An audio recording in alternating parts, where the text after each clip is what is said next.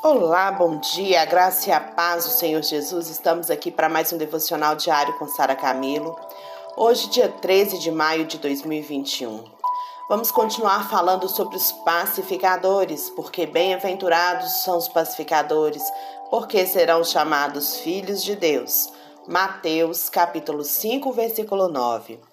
Hoje vamos falar sobre a bênção de sermos pacificadores. Nós somos chamados, queridos, à paz e somos portadores dessa paz. Você sabia? Deus, ele nunca nos chamou para divisão ou brigas. Ele nos chamou para paz, como está lá em 1 Coríntios 7,15. Temos paz com Deus. Lembra disso? Temos a paz de Deus e somos portadores da paz. A paz está em você, isso mesmo. Devemos levar a paz Paz seja nessa casa. Quando Tiago e João pediram para Jesus mandar fogo do céu sobre os samaritanos, Jesus lhes, lhes, repreendeu. Vós sois, vós não sabeis que espírito sois? Pois o Filho do Homem não veio para destruir as almas dos homens, mas para salvá-las.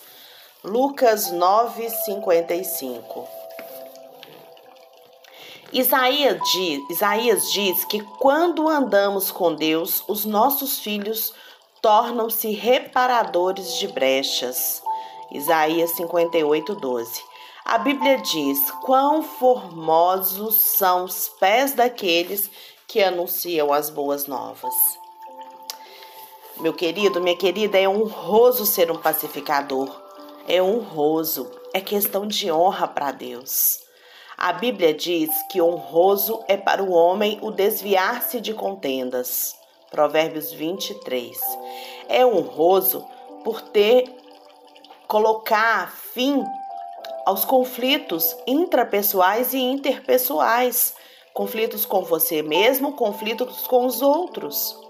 Salomão, ele disse que como o abrir de uma represa, assim é o começo de uma briga.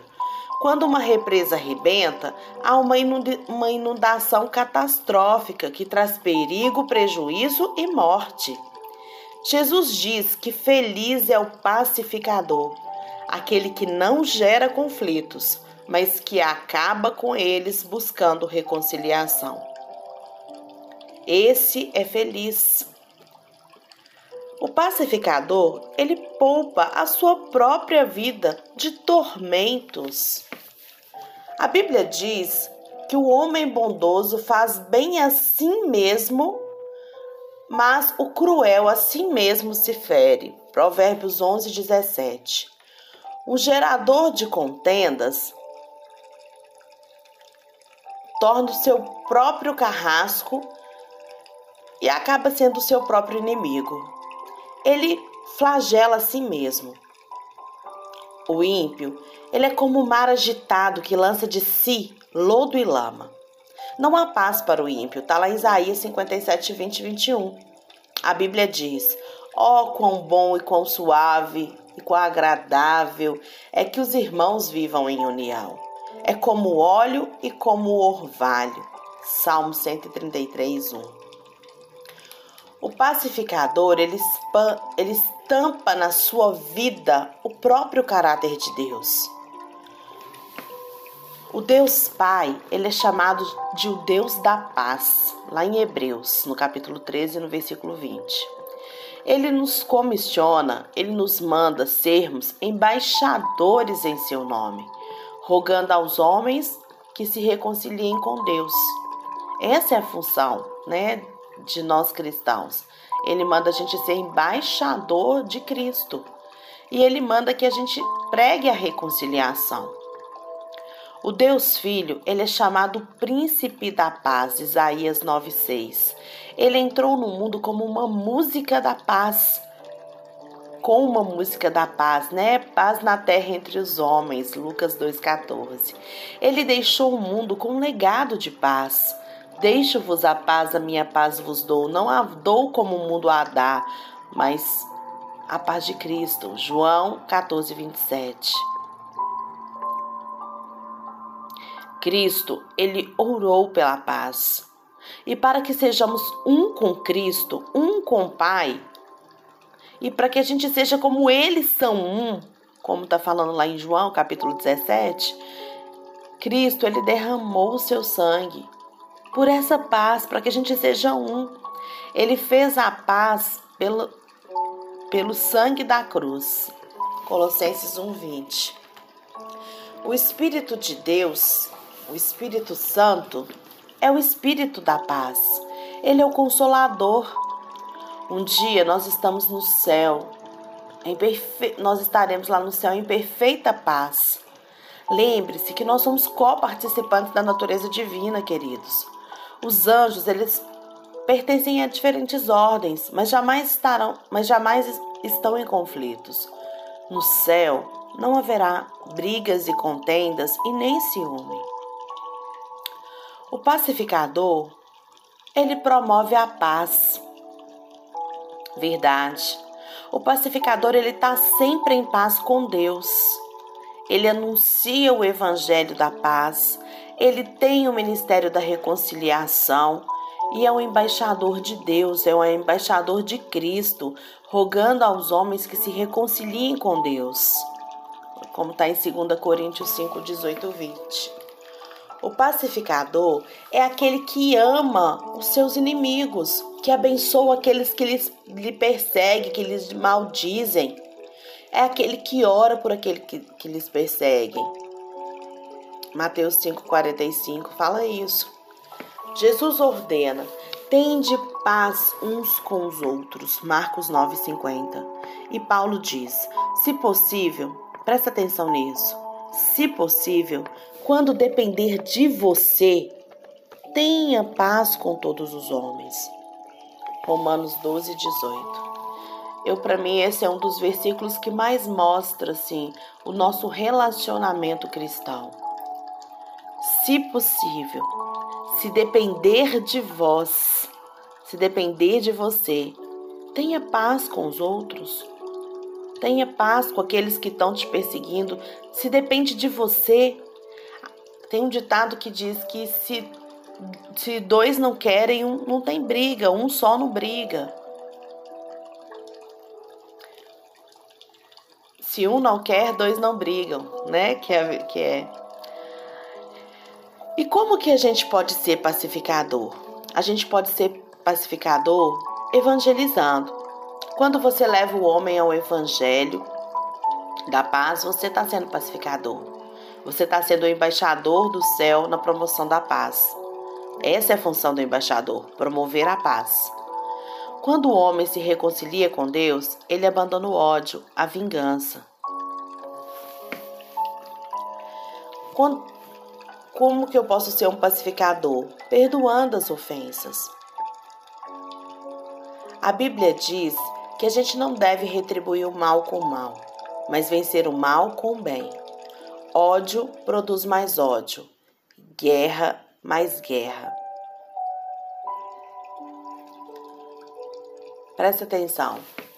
Tem pairado aí no ar uma guerra.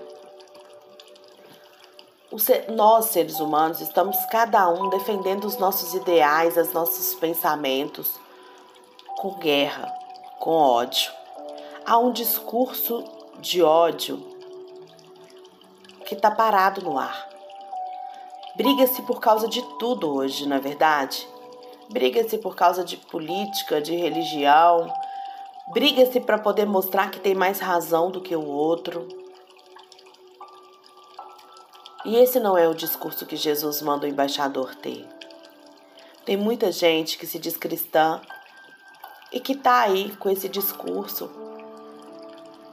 com o mesmo posicionamento de quem não é cristão. E nós somos chamados para ser embaixador do céu. Nós não devemos passar a mão na cabeça, nós não devemos ter uma falsa paz, como a gente já viu aqui, para agradar a todos. Mas o que sai da boca do cristão precisa ser o amor. A correção com amor, o posicionamento com amor. E não de guerra. A imprensa já está preocupada e já está treinando os jornalistas para mudar esse discurso. Porque esse discurso de guerra, de, de ódio, está sendo ensinado para as crianças. As crianças já estão assim. E não é no Brasil, isso é mundial. Agora eu acho que isso é uma decisão da gente escolher ser embaixador de Cristo. A gente escolher promover a paz. Sabe? A gente escolher evangelizar, perdoar, ser um reparador de brechas.